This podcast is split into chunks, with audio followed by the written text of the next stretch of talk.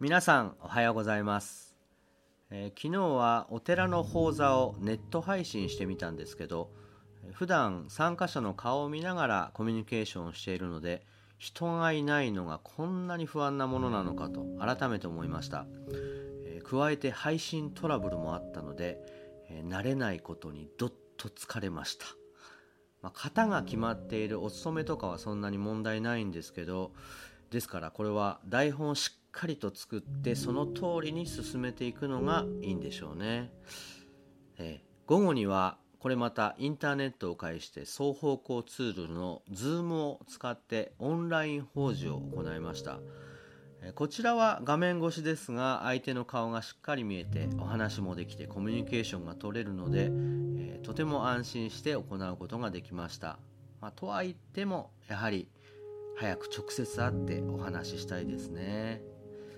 えー、こちらの放送はというと朗読をメインに伝えるべきことがはっきりしていますので、まあ、これ一方通行ですけど特に違和感なくやらせてもらっています、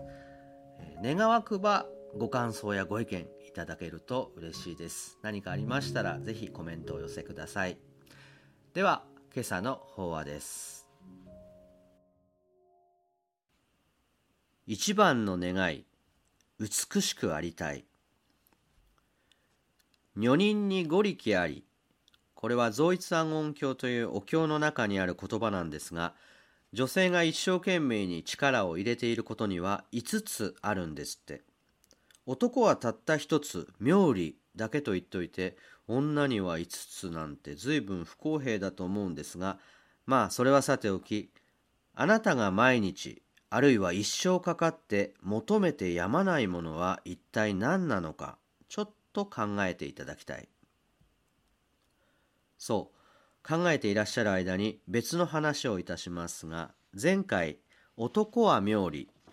なんやかや言っても偉くなりたいのが男の願いなんだと申しましたら、この欄を読んでいた男の人が電話をかけてきてくださって、自分は50に近い男だが今まで妙理を願ったことは一度もない。周りはみんな偉くなろうと一生懸命だが、そんなのはバカなことだと思う。とおっしゃる。随分かっこいいですね。そこで真面目に聞いてみたんですが、自分は偉くなりたいなんて思わないっておっしゃるけど俗世間の修羅場に超然としていることがあなたの求めている偉さじゃないのかしら。男は妙理あるいは風紀つまるところ50歩100歩なんじゃないですか。共に凡夫のみなんですよと申し上げた。うーん。電話の向こうはちょっと考え込んでいらっしゃる様子でした。さてあなたの方はいかがですか？求めてやまないものは一体何なのか？ベスト5は決まりましたか？それでは行ってみよう。今週のベストワン。まあ、とにかく心静かに仏様のおっしゃることを聞いてみましょう。女人に五力。その第一番は色力なのだそうであります。色力、色化。つまり、美しくありたいというのが女性の第一番の願いであると仏様がおっしゃるんです。当たっているかいないかは男の私には分かりませんがそばから見ていて力が入っていることは事実ですね。子供の教育が一番という顔をしているお母さんも PTA の会合に出かける前にはまず身だしなみですね。化粧品だってファッションだってとにかくこんなにたくさん溢れ返っているというのも実は美しくありたいというのが女性の一番の願いだからでしょう。でもね、こないだうちのお寺でこんな話をしていたら前に座っていたおばあちゃんに叱られましてね。若はん、おかっしゃい。わしゃ今86。色気も何もありませんちゃ。とおっしゃる。そこでそのおばあちゃんに問い返してみた。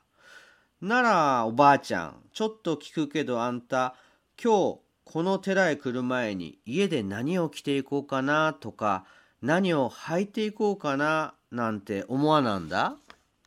するとその86のおばあちゃんポッと顔をあからめてありゃりゃ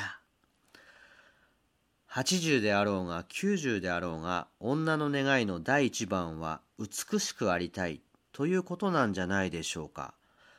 いいですね。素晴らしいことだと思います。あ、そうそう。この欄、男の人も読んでいるので言っておきますが、いいですか？女人の色力、絶対に傷つけちゃいけませんよ。